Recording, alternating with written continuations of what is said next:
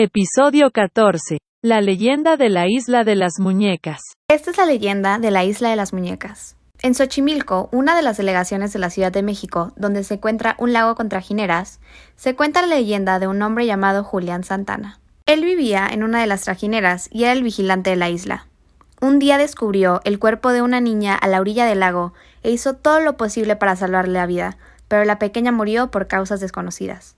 El vigilante se sentía atormentado por lo sucedido y decía que el espíritu de la niña lo seguía, por lo cual comenzó a colgar muñecas abandonadas de todo tipo para hacer feliz al espíritu.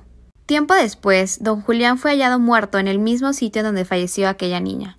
Algunas personas dicen que se volvió loco ya que pensaba que todas las muñecas habían sido poseídas por almas de niños muertos. Hasta el día de hoy, la gente sigue agregando muñecas para los niños.